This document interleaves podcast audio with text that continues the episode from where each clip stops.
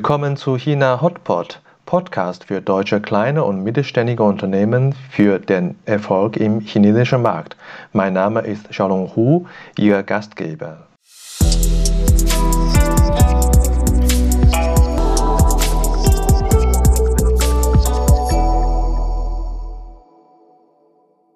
Hallo, willkommen zu China Hotpot. Heute Episode 39. Bei uns zu Gast Herr Christian Schädlich, Berlin Mochi Interimsmanagement. Christian kennt sich mit der Maschinenbau- und Chemieindustrie in Asien sehr gut aus. Nach 13 Jahren Erfahrung, zuletzt als Geschäftsführer Leibold Vakuum Asien, hat er Japan verlassen und dann in China neu gestartet.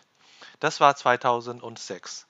Seitdem hat er zwölf Jahre lang für großen Mittelstand wie Wacker Chemie, Mause Group und Brita als China-Geschäftsführer oder CFO gearbeitet. Wir hören, wie wichtig Geschäftsprozesse für wachsende Tochtergesellschaften sind und warum Compliance Chefsache ist. Hallo Christian, grüß dich. Danke, dass du Zeit hast.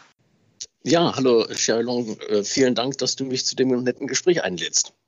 Du bist äh, jetzt mehr oder weniger als China-Experte in Deutschland gestrandet. Wie kommt das?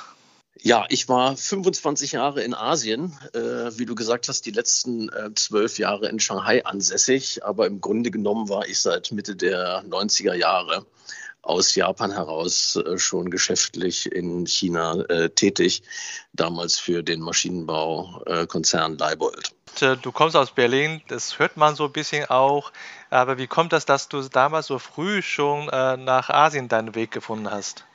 Ja, äh, wahrscheinlich hört man es tatsächlich ein wenig. Äh, das kann man nicht ganz vermeiden, wenn man Berliner ist. Ich habe hier äh, in Ende der 80er Jahre äh, Betriebswirtschaft studiert und wurde dann mit meinem Studium fertig, drei Monate vor dem Mauerfall.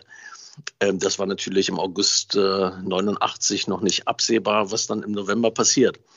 Und insofern hatte ich als alter Westberliner das Ziel, mal aus der ummauerten Stadt rauszukommen und fing dann in Frankfurt nach meinem Studium im Degussa-Konzern an, zu dem Leibold damals gehörte. Und bin dann ja 1993 sehr schnell in der Tat äh, äh, Richtung Asien unterwegs gewesen und wurde dann äh, kaufmännischer Geschäftsführer äh, einer großen Tochtergesellschaft im Leibold-Konzern äh, in Tokio. Westdeutschland oder von Deutschland nach Japan als Berliner würde man sagen, das ist äh, JWD, ganz weit draußen. ganz weit und, weg, genau, ganz weit draußen. und was waren für dich äh, deine ersten äh, Eindrücke in Japan? Wie kommst du mit Japan zurecht? Es war natürlich äh, in meinen äh, sehr jungen Lebensjahren zunächst mal ein, ein Abenteuer, äh, aber es war am Anfang nicht einfach. Es ist noch etwas anders gewesen, als man das heute von den Asienreisen kennt. 1993 äh, gab es sehr wenig englisch sprechende äh, Japaner. Auch heute ist Englisch nicht besonders stark ausgeprägt, aber vor allen Dingen gab es auch keine Beschriftung in den U-Bahnen, äh, auf den Straßen. Es war alles noch äh, sehr japanisch äh, bezeichnet. Und auch die Essgewohnheiten waren noch andere. Es war damals sehr schwer, mal einen Käse oder eine äh, französische Flasche Rotwein zu kaufen. Aber das war halt Teil dieses Abenteuers, äh, in eine neue Welt geworfen zu sein. Aber man war im Grunde genommen zunächst mal ein Analphabet, weil man weder lesen, äh, schreiben und auch nicht sprechen konnte, außer mit den englischsprachigen Mitarbeitern im Unternehmen. Ich finde es natürlich äh, deine äh, Erfahrung in Japan genauso spannend wie deine Erfahrung in China. Und äh, leider haben wir heute das Thema äh, China. Daher würde ich äh, die äh, Zeit ein bisschen schneller vorspulen quasi und dich fragen, wie kamst du 13 Jahre später, glaube ich 2006 war das, ne, dass du in China quasi neu gestartet hast und stationiert bist oder warst. Und wie kamst du da äh, mit China zurecht? Also in der Tat äh, war mein Bezug nach China auch aus Japan heraus, wie ich sagte, schon seit 1995 mit, der, mit dem Bau einer Fabrik äh, in Tianjin äh, sehr früh gegeben. Ich war also zu der Zeit auch jährlich äh, mehrere Male in China geschäftlich unterwegs. Und äh, der Unterschied der wirtschaftlichen Entwicklung zwischen Japan und China war natürlich äh, sehr sichtbar. Äh, Japan als schon stark entwickeltes Industrieland mit äh, einer ja, seit den 90er Jahren andauernden Restrukturierung der Wirtschaft, sehr schwachem Wirtschaftswachstum, äh, einer alternden Bevölkerung, die dann natürlich auch dazu geführt hat, äh, dass die Bevölkerung ja, in gewisser Weise frustriert war, verglichen mit dem aufstrebenden jungen äh, China von zwar niedrigem Niveau startend, aber die Richtung jedes Jahr 10 Prozent, 12 Prozent Wirtschaftswachstum hatte natürlich eine ganz andere optimistische Mentalität. Und für mich war es damals die Geschäftsbesuche in den 90er Jahren Richtung China fast wie eine Urlaubsreise, weil man aus dem sehr depressiven Japan in dieses optimistische junge China kam. Und äh, als sich dann die Möglichkeit ergab, in China geschäftlich tätig zu werden, habe ich gesagt, 13 Jahre Japan sind dann auch genug. Und äh, ich wollte dann halt auch in das Land gehen, das mir gut gefiel, wo also die wirtschaftliche äh, Richtung ganz klar äh, nach oben zeigte. Und bin dann 2006 nach Shanghai umgesiedelt. Ja, also ich, das hört auch so ein bisschen so an, dass du äh, sowohl aufgrund von gewisser Vorbereitung aus Japan nach China, du kennst ja China schon ein bisschen, aber auch vielleicht durch die aufstrebende Situation in China kamst du mit äh, China damals äh, etwas einfacher zurecht als äh, zu Beginn deiner Zeit in Asien mit Japan.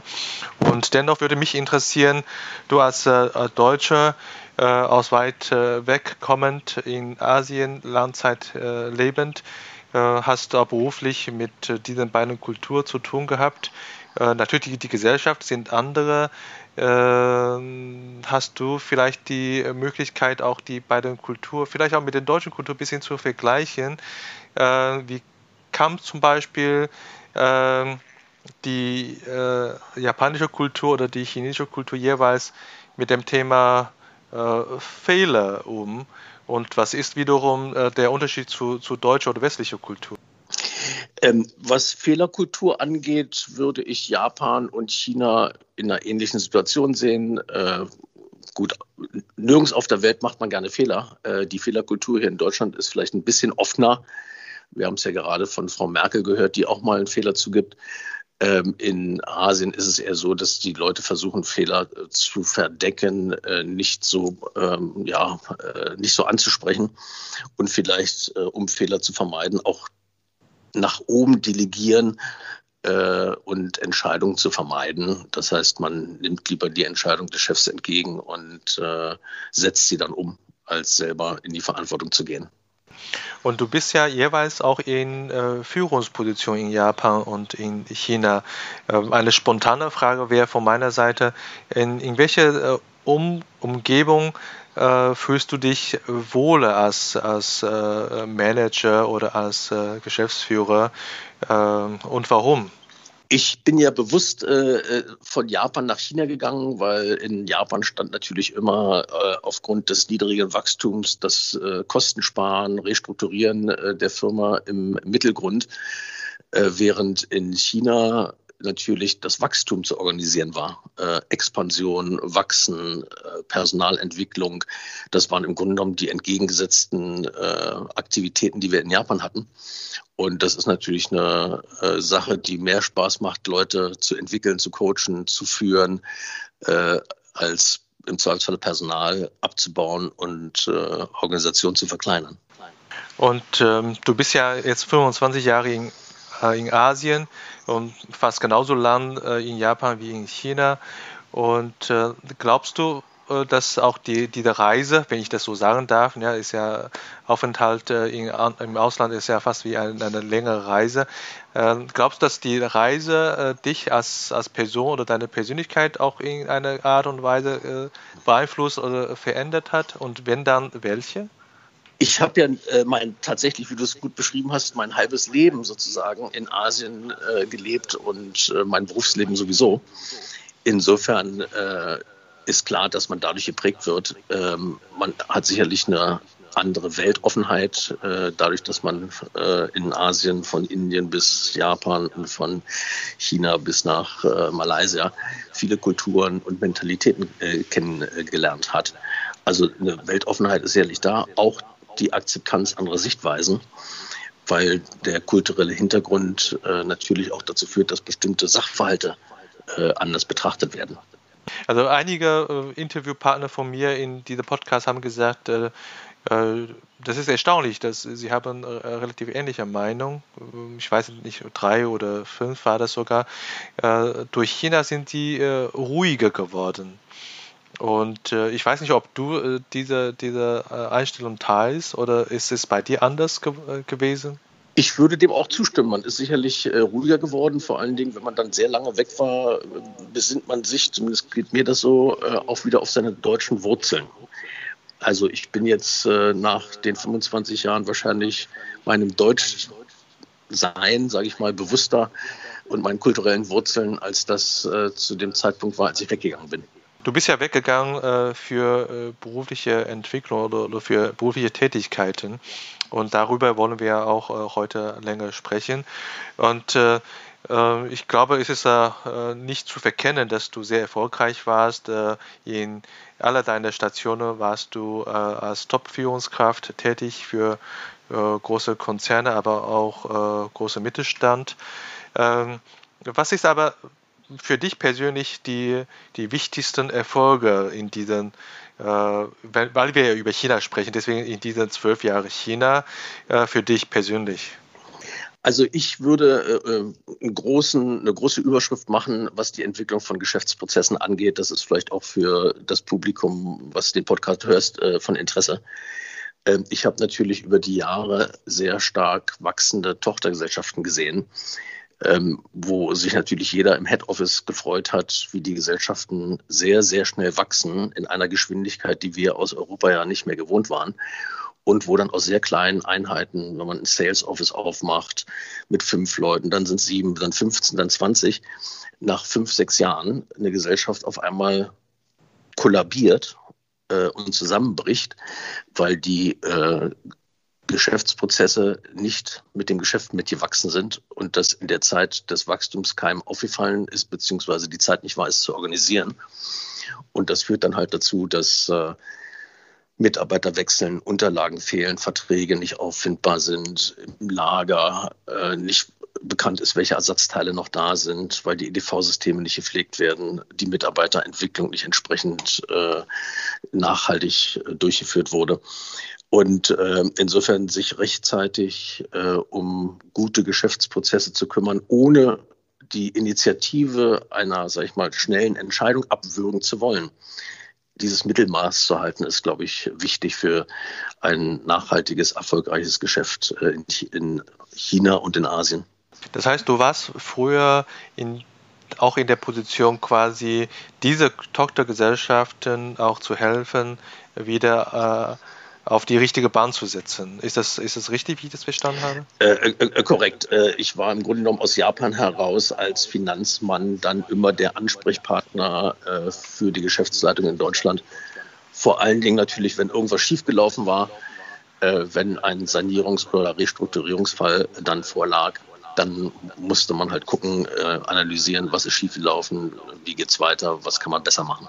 Und das waren halt oftmals Geschäftsprozesse, die unabhängig äh, gestaltet werden mussten von äh, Personal, dessen Betriebszugehörigkeit, wie wir es sicherlich auch alle wissen, in äh, Asien eher kürzere Natur ist als das, was wir äh, aus unseren Heimatmärkten kennen.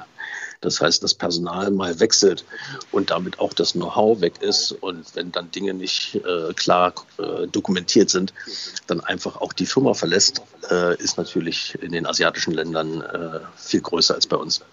Ich meine, wenn du als CFO oder, oder äh, kaufmännischer Geschäftsführer geschickt worden zu den äh, Niederlassungen, äh, da ist quasi das Kind schon ins Brunnen gefallen. Äh, mit deinem Wissen, was du jetzt hast, äh, was würdest du sagen, wie kann man eigentlich frühzeitig solche äh, Fälle vermeiden oder solche Bedarf erkennen, dass Prozesse langsam auf der Tagesagenda ist von Top-Management? Ja ja, ja.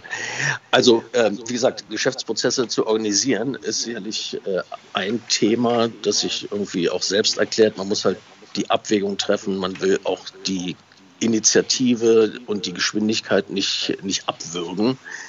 Aber man kann auch nicht alles laufen lassen. Also ein Geschäftsprozess, ein vernünftiges EDV-System, was der Größe der Firma äh, angemessen ist, sollte schon relativ frühzeitig gestartet werden und nicht erst, wenn es zu spät ist. Ja. Und das Zweite, die Beobachtung, die ich gemacht habe, ist, man muss dann auch sehr rational mit der Mitarbeiterentwicklung umgehen und immer wieder überprüfen, ob eine schnell wachsende Gesellschaft mit dem vorhandenen Mitarbeiterstamm auskommt oder nicht. Äh, meine Beobachtung über die Jahre war oft, äh, man fängt mit einem kleinen Team an, das kann eine Handvoll von Leuten sein. Im Zweifelsfalle ist der Sales Manager äh, dann auch sehr schnell der Chef.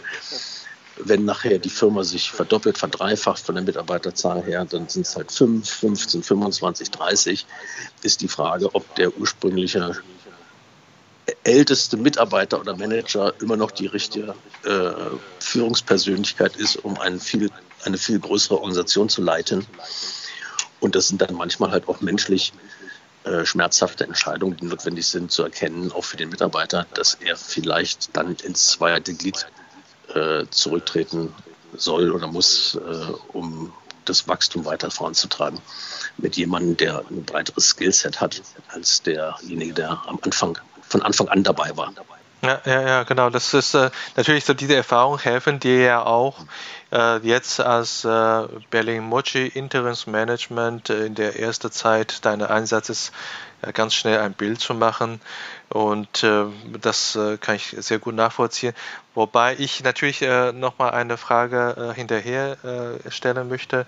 Wenn du jetzt äh, äh, äh, feststellt, dass äh, Prozesse justiert werden soll oder nachgezogen werden soll, damals in deiner Aufgabe aus Japan heraus in die Nieder Niederlassungen, welchen Weg wählst du? Wählst du eher ein, ein zentrales Template oder wählst du ein wirklich ein Bottom-up-Weg? Was ist Vor- und Nachteile jeweils? Ich würde auf jeden Fall die Mitarbeiter mit einbeziehen. Also man muss die Schwachstellen äh, analysieren, man muss sie offenlegen. Das können, wie gesagt, Lagerhaltung sein, das können Durchlaufzeiten sein, das können Formulare sein. Äh, Im Grunde genommen muss man den Geschäftsprozess äh, analysieren und gucken, wo die Schwachstellen sind und dann sehr kommunikativ mit den Mitarbeitern äh, umgehen. Ich habe es dann so gemacht, man merkt ja von den 20, 30 Leuten, wer auf solche Veränderungsprozesse am ehesten positiv reagiert und nimmt die Leute mit ins Lied und äh, verbessert dann bestimmte Dinge, wo die anderen Mitarbeiter, die vielleicht noch zögernd und zweifelhaft waren, dann die Erfolge sehen von kleinen Gruppen oder Inseln in der Firma und dann mitmachen und dann sozusagen mhm. äh, äh mitziehen und der Wasserpegel steigt.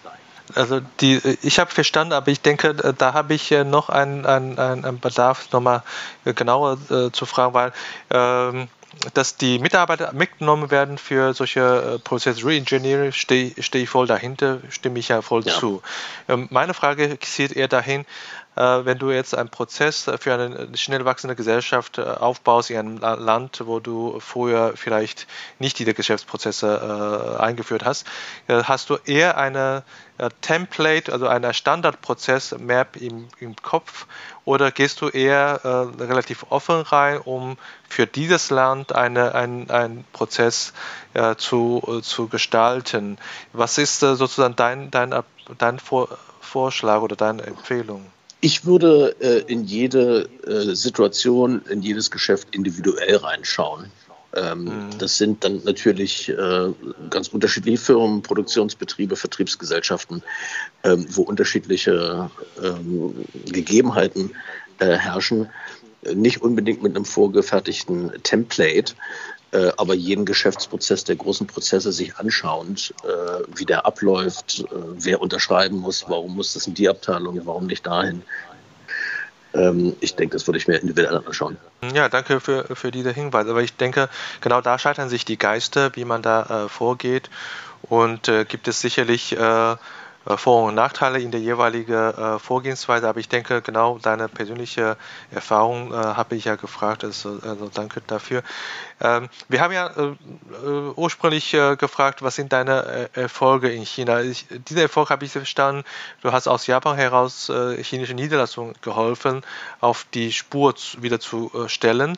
hast du noch vielleicht ein anderes Erfolgserlebnis oder ein Erfolgsprojekt, wo, wo du sagst, das lohnt sich auch mit uns zu teilen? Ja, also das äh, Thema, was vielleicht auch äh, viele deiner Zuhörer äh, kennen, ist das Thema Compliance. Ähm, aus Japan kommend ähm, und dann in China Fuß fassend äh, und dann über die Jahre kamen immer wieder, sag ich mal, Themen zur Sprache, die ich vorher in der Intensität nicht kannte. Und ähm, die Compliance-Themen sind halt eine Sache, die in Asien äh, grundsätzlich äh, vielleicht einen höheren Stellenwert genießen als hier bei uns, obwohl ähm, auch die politische Situation hier in Deutschland beobachtend, äh, das natürlich kein Thema ist, was ausschließlich Asien oder ausschließlich China betrifft. Das ist ganz klar. Zuhörer von uns sind die kleinen und mittelständigen Unternehmen. Wenn Sie in China Ihre Niederlassung schon haben, ich denke, da interessieren sich viele, äh, warum Compliance-Thema so wichtig sei in China und wie kann man eigentlich erkennen. Und du hast gesagt, äh, du hast da ein, ein Erfolgserlebnis. Das heißt, äh, wie bist du eigentlich da äh, auf das Thema gestoßen äh, in, in deiner Führungsposition? Ja, ja, ja. Ähm, also ich bin auf dieses Thema gestoßen, weil äh, bestimmte Sachen, die im Unternehmen abliefen, nicht logisch waren. Und diese Nicht-Logik dann erklärt wurde mit, man macht das in China halt anders und äh, das sind die Gegebenheiten und so wird das hier gemacht. Äh, bei näherem Hinschauen stellte sich dann heraus, dass dann natürlich schon eine gewisse Logik war, äh, die sich aber nur dann erschloss, wenn man davon ausgegangen ist, dass im Hintergrund halt noch ein, sag ich mal, eher privates Geschäftsmodell lief. Der Klassiker sind ja Vertriebsgesellschaften, wo zwischen Kunden und äh, Unternehmen ein Vertriebskanal geschaltet wird.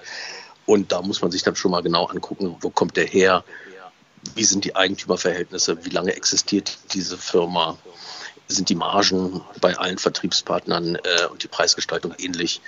Ähm, ist diese Vertriebsgesellschaft ausschließlich für einen selber sozusagen mit einem Produkt im Markt unterwegs äh, oder eine ältere Vertriebsgesellschaft, die schon seit vielen Jahren in China tätig ist mit entsprechenden äh, Produkten im Portfolio. Ähm, auf der Personalseite gibt es natürlich Dinge, die man sich äh, anschauen sollte. Und das führt natürlich auch wieder zu Geschäftsprozessen. Wie werden Lieferanten qualifiziert? Äh, wie werden Vertriebspartner äh, qualifiziert? qualifiziert? Welche Checks finden statt? äh, gibt es Jobrotation im Unternehmen, bleiben Leute sehr lange auf einer Stelle. Das sind so Dinge, die ich mir, wenn ich irgendwo reinkomme, jetzt aus der Erfahrung heraus anschauen würde. Ähm, alle weiteren Dinge würden dann vielleicht zu sehr in die Tiefe führen, was man dann im Zweifelsfalle machen kann. Aber im Grunde genommen ist es immer wieder, wie sind die Geschäftsprozesse? Kann eine Person alles entscheiden? Sind mehrere Ebenen dazwischen geschaltet. Und wie gesagt, die Strukturen des Unternehmens auch auf der Lieferanten- und äh, Vertriebsseite vor allen Dingen. Du hast ja vorhin sehr freundlicherweise äh, quasi ein bisschen relativiert, dass es das Thema Compliance ein weltweites Thema ist, kein spezielles Thema für, äh, für China. Da stimme ich dir voll zu. Und äh, nicht, dass der trotz, denke ich, für deutsche äh, KMU ist äh, unheimlich schwierig, für deutsche Manager wie dich damals ist unheimlich schwierig, in dem Feld sich in China zurechtzukommen durch kulturelle und sprachliche Hindernisse. Äh, aber wie, du, wie ich das äh, dich verstehe, das ist durchaus ein präsentes Thema, ein sehr verbreitetes Thema und auch ein relevantes Thema für, für Geschäftsführer. Wir haben ja gesagt, äh, Chefs, Chefsache. Äh, ich meine, welche, welche Tragweite könnte so, so ein Compliance-Thema sein, wenn man nicht äh, da äh, sozusagen die Aufmerksamkeit schenkt? Also äh, unabhängig von möglichen rechtlichen Konsequenzen, auch in China, ist es natürlich immer äh, eine Situation, wo die Firma Geld verliert. Äh, es geht, es wird oft das Thema oder es wird oft das Wort Bestechung benutzt, aber im Grunde genommen geht es eigentlich, zumindest habe ich das nie festgestellt, fast eigentlich nie um Bestechung. Es geht um Unterschlagung. Das heißt, äh, hm. im Grunde genommen äh, gibt es äh, Leute, die halt noch neben ihrem Gehalt etwas extra verdienen äh, wollen. Und ja, wie ändert man sowas? Ähm, man muss natürlich erstmal den Ansatz haben, eine Compliance-Kultur einzuführen, wie man sie sich äh, vorstellt. Und die muss dann entsprechend äh, auch als Ziel vorgegeben werden, geschult werden, äh, und zwar in der gesamten Mitarbeiterschaft.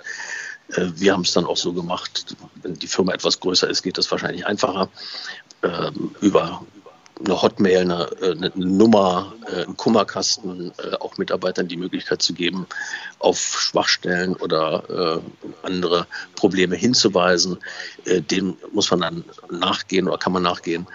Und das muss natürlich von, von oben gelebt werden und muss immer wieder sozusagen in Meetings, in Townhall-Meetings, wie sie in China ja äh, üblich sind, dass man die Mitarbeiter mit einbezieht, die Geschäftslage darstellt. Auch dieses Thema Compliance äh, immer wieder äh, vorgebracht werden. Und das wird dann auch äh, aufgenommen, äh, auch gerade bei den jüngeren Mitarbeitern. Wie gesagt, nachdem wir das dann mehrere Jahre durchexerziert haben, kamen wir auch immer weiter dahingehend, dass Mitarbeiter dann auf Missstände hingewiesen haben, Beobachtungen geteilt haben wo wir dann konkreter äh, uns Sachen angucken konnten, die wieder zu verändern waren, beziehungsweise auch festgestellt haben, dass halt äh, äh, die Mitarbeiter hinter diesem Programm standen. Ich glaube, wenn man den Punkt erreicht hat, ist man eigentlich da, wo man äh, vernünftigerweise hin möchte. Ja, du hast ja gesagt, das äh, wäre auch ein von diesen äh, Erfolgserlebnissen von dir. Das heißt, ja. wie hast du in dieser Situation eigentlich erkannt, du hast geschafft, du hast eine gewisse äh, äh, Trendwänderung geschafft und äh, ist es ein Erfolg. Wie, woran machst, machtest du eigentlich fest? Ich kann mich noch an einen Fall erinnern, äh, wo äh, einer äh, unserer Vertriebsmanager Geld in der Firma abgegeben hat, was ihm zugesteckt wurde von einem Vertriebspartner der gesagt hat, er konnte sich dem nicht entwehren. Der hat es praktisch durchs Fenster geschmissen im Auto und hat das dann gemeldet. Ja. Ich glaube, wenn man äh, an dem Stadion ist, kann man sagen, äh, da hat man große Respekt. Fortschritte gemacht. Ja. Das stimmt, das stimmt.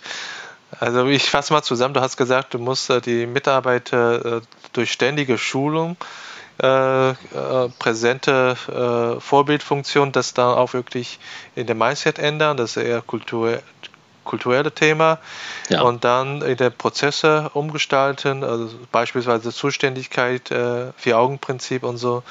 Und dann zum Schluss hast du noch was gesagt im Sinne von einem, einem Tool, Hotmail, äh, Kummer, äh, Kummerkasten und äh, ja, Correct. dass man ja.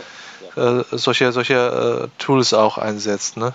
Und ich würde vielleicht noch eine, einen Aspekt ähm, der Job Rotation äh, hinzufügen. Wie gesagt, wenn man ein, eine Firma hat, die eine gewisse Größe hat, dass man auch mal Verantwortlichkeiten äh, verändert, um sicherzustellen, dass persönliche Kontakte äh, nicht zu tief oder unprofessionell werden, sage ich mal.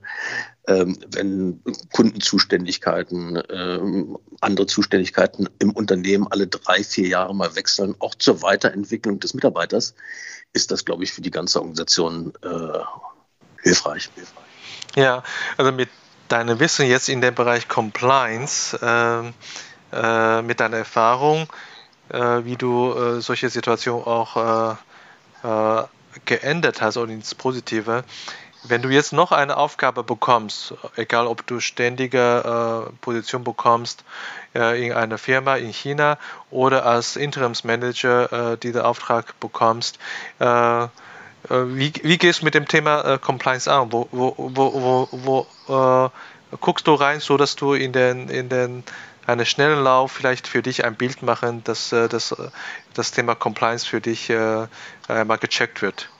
Ich würde mir sicherlich äh, zwei, drei Grundsachen mal anschauen. Das eine ist die äh, der Mitarbeiterstamm und deren Entwicklung, wie lange ist wer im Unternehmen, auf welcher Stelle. Äh, dann würde ich mir die Vertriebspartner angucken, wie viele gibt es, äh, wie alt sind die Firmen.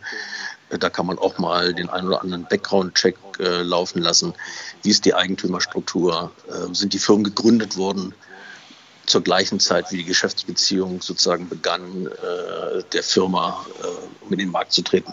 Also da gibt es sicherlich hier und da einige Warnsignale, wo man dann im Zweifelsfall tiefer einsteigt. Mit anderen Worten, du würdest sagen, anders als mal vielleicht in Deutschland ist, äh, zu, zum Beginn eines äh, Auftrags oder einer Aufgabe nicht zu viel Vertrauensvorschuss geben, sondern eher vorsichtig und äh, genauer angucken und dann erst Vertrauen geben.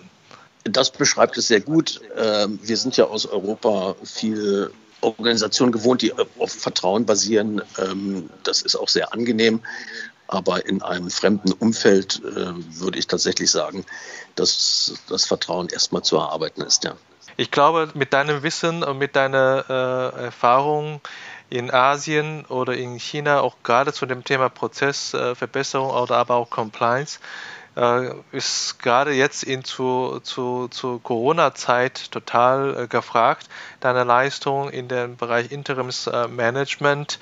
Und äh, was ist äh, deine Planung äh, demnächst?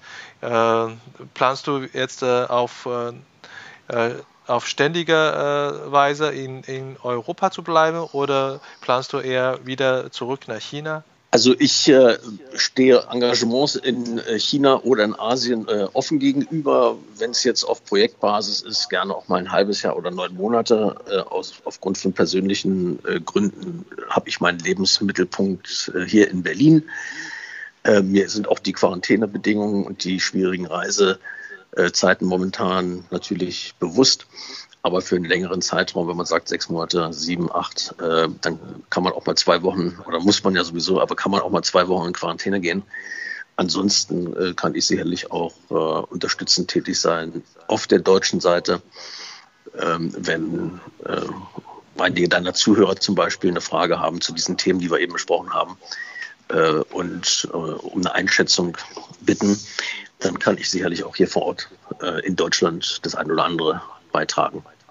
Ja, dazu kann ich nur ergänzend sagen, du hast mir erzählt, dass du äh, ein, ein, ein Programm entworfen hast und auch durchführst zum Thema äh, Compliance. Äh, das lohnt sich auf jeden Fall einen halben Tag oder ein, einen Tag, das durchzugehen, gerade in, in, in zur Corona-Zeit, dass man äh, durch die entfernte Führung äh, dieses Thema nicht aus den Augen verliert. Wir sind sehr fleißig, wir sind äh, quasi fast am Ende unserer äh, Unterhaltung. Habe äh, noch ein paar persönliche Fragen noch äh, zu dir, äh, sodass unsere Zuhörer noch dich als Person noch besser, besser kennen können. Also, ähm, du bist ja lange in, in, China gewesen und auch in Japan. Diese Frage habe ich nicht für andere äh, ausgedacht. was sind jeweils deine Lieblingsgerichte in Japan und in China? Ähm, in, in Japan esse ich tatsächlich sehr gerne Sushi, äh, aber äh, eher im Winter. Das ist keine Sache, die man im Hochsommer äh, isst. Ähm, in China habe ich erst sehr spät angefangen, Chinesisch zu essen, tatsächlich, äh, weil natürlich die Küche von der japanischen, die sehr viel roh ist, eine ganz andere war. Äh, gerade in Shanghai mehr süß, mehr ölig, äh, alles sozusagen gekocht. Ähm, aber ähm, ich esse sehr gerne scharf äh, passt ja auch zum China Hotpot. Äh, äh also. Szechuan Hotpot esse ich gerne, Mabudofu und äh, andere Gerichte. Ich, äh, es gibt wenig Sachen, die ich jetzt nicht esse, obwohl man in China da vorsichtig sein muss. Ähm, jetzt von den normalen Gerichten, die man so im Restaurant bekommt, esse ich eigentlich alles. Ja, hast du äh, in deiner langen Zeit in Japan und in China irgendwelche Sachen aus Deutschland vermisst? Mm also ein schönes Brot, das gibt es ja heute auch äh, in China, das war natürlich in den 90er Jahren äh, eher noch nicht so. Ähm, also mal eine Flasche Rotwein, einen schönen Käse, äh, ein bisschen Wurst und ein dunkles Brot. Dazu musste man schon manchmal eine Stunde fahren, um einen internationalen Supermarkt zu finden. Und das war entsprechend auch damals teuer. Äh, das ist heute in den Großstädten in Asien überall alles verfügbar. Also insofern vermisst man da eigentlich auch nichts. Du bist ja jetzt, äh, ich habe eingangs schon gesagt, du bist ein bisschen gestrandet, auch durch Corona in, in Europa. Äh, was vermisst du aus China aktuell? Muss, dazu muss ich sagen, muss nichts äh, was, was Essenstechnisches sein. Aber ist tatsächlich so, es gibt ja wenig gute chinesische Restaurants. Es gibt zwar eine ganze Menge chinesische Restaurants, aber es gibt natürlich nicht diese Qualität von chinesischem Essen, wie wir sie aus Shanghai und anderen Gegenden kennenlernen. Ja, äh, meine Letzte Frage in dem, in dem Gebiet ist äh, auch schon wieder äh, als Vergleich China und Japan. Äh, ja. Wo hast du eigentlich mehr Privatkontakte, in Japan oder in China? Das hält sich tatsächlich die Waage. Ich war über die vielen Jahre äh, sowohl in Japan als auch in China äh, auch in, mit äh, Chinesen und Japanern befreundet und bin es auch noch. Und äh, diese Freundschaften in jedem Land, sage ich mal, eine Handvoll, äh, die halten auch, auch über einen langen Zeitraum. Ja, Christian, ich äh, bedanke mich natürlich für deine Zeit und ich freue mich, äh, wenn wir uns äh, bald wieder sprechen können. Insbesondere würde ich mich freuen, wenn du vielleicht jemanden im Kopf hast aus deiner langzeitigen äh, China-Aufenthalt auch äh, weiß, dass er oder sie eine China-Expertin ist, die vielleicht auch für mich als Interviewpartner oder Interviewpartnerin in Frage kommen kann. Da wäre ich dir sehr dankbar. Das mache ich gerne, Sherlong. Und äh, dann bedanke ich mich nochmal, dass du mich eingeladen hast. Und äh, wünsche dir dann auch eine gute Heimreise. Dankeschön und einen schönen Gruß äh, daheim nach Deutschland und äh, nach Berlin. Danke. Tschüss. Tschüss. Das war unsere heutige Episode. Ich bin Xiaolong Hu, Ihr China-Coach für Ihren Geschäftserfolg. Wenn Sie als deutsche KMU noch mehr über China wissen möchten, empfehle ich Ihnen unsere kostenlose englischsprachige Webinarserie China Webinar zu besuchen. Oder schreiben Sie gerne eine Mail an mich persönlich unter der Webseite china-team.de. Mit über 100 China-Experten können wir Ihnen gerne weiterhelfen. Bis nächstes Mal und 再见。